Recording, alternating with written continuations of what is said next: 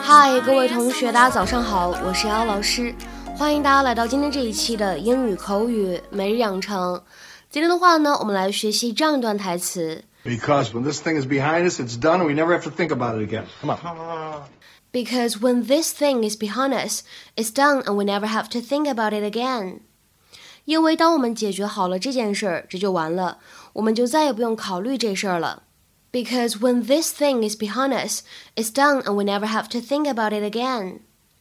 Because when this thing is behind us, it's done, and we never have to think about it again. 整段话当中呢，有这样的几个发音技巧，一起来看一下。thing 和 is 出现在一起的时候呢，可以做连读 ，thinness，thinness。behind us 出现在一起呢，可以做一个连读，behind us，behind us。再来看一下末尾的位置，think about it again。这四个单词呢出现在一起，可以做三处连读，然后呢有两个 flap t，有两个闪音。所以呢，这样的四个单词，think about it again，我们可以读成是 think about it again，think about it again，think about it again。Gloria, let's go, let's go, let's go. Hey, Jay, have you noticed the spring in my step? Oh, kids say cruel things. That doesn't mean you'll turn out that way. No, we have something in common. I'm seeing a younger woman. How much younger are we talking about? 13 months. Her name's Chloe. She makes me feel like a fifth grader again. Good for you, kid. Mm. There they are, my two dirty old men. Hey, pretty soon you're going to be north of 40, and I'm going to have to trade you in for a newer model. Am I right, buddy? It's my mother, Jay. You ready? It's such a beautiful day. Why do we have to do this? Because when this thing is behind us, it's done, and we never have to think about it again. Come on. I went to a funeral last Saturday, and it got me thinking about where Gloria and I were going to end up after we die. Yeah, it's been a fun week. I don't like loose ends. So I made a few calls. I found these people selling a couple of primo plots in the best cemetery in town. Not that I'm going to go there anytime soon. Don't be so sure. With all that bacon that he eats. Well, I got to give my cholesterol pills something to do. 今天节目当中呢，我们就来学习一下什么叫做 something is behind somebody.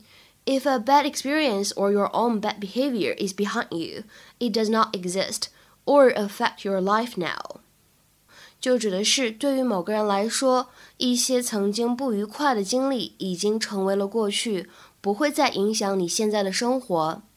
下面呢，我们来看一下这样的两个例子。第一个，With the trauma of the divorce behind her, she could look forward to a better life。离婚的痛苦经历对她来说已经成为了过去，她可以期待更加美好的生活。With the trauma of the divorce behind her, she could look forward to a better life. 再比如说第二个例子，Those dark days are behind me now. I'm glad to say. 我很高兴地说，那些黑暗的日子已经过去了。或者说，我很高兴地说，那些黑暗的日子已经成为过去了。Those dark days are behind me now. I'm glad to say.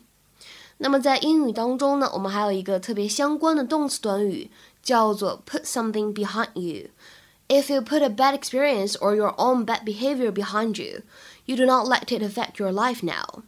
把什么什么事情抛之你的脑后，不再去想它，不再让它去影响你现在的生活。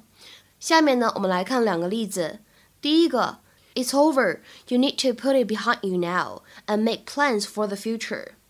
这件事情已经过去了，你需要把它抛在脑后，为将来做打算。it's over. You need to put it behind you now and make plans for the future. 再比如说，看最后一个例子，Like any divorce, it was painful, but I've put it all behind me now. 全天下离婚都一样，是一件令人痛苦的事情。不过我现在已经把它抛在脑后了，不再去想这件事情了。Like any divorce, it was painful, but I've put it all behind me now. 今天的话呢，请各位同学尝试翻译下面这样一个句子，并留言在文章的留言区。这是一场令人失望的比赛，但我们需要把它抛在脑后，专注于赢得下一场比赛。这是一场令人失望的比赛，但我们需要把它抛在脑后，专注于赢得下一场比赛。这样一段话应该如何使用我们刚才讲过的动词短语 put something behind somebody 来造句呢？期待各位同学的踊跃发言。我们今天节目呢就先讲到这里，拜拜。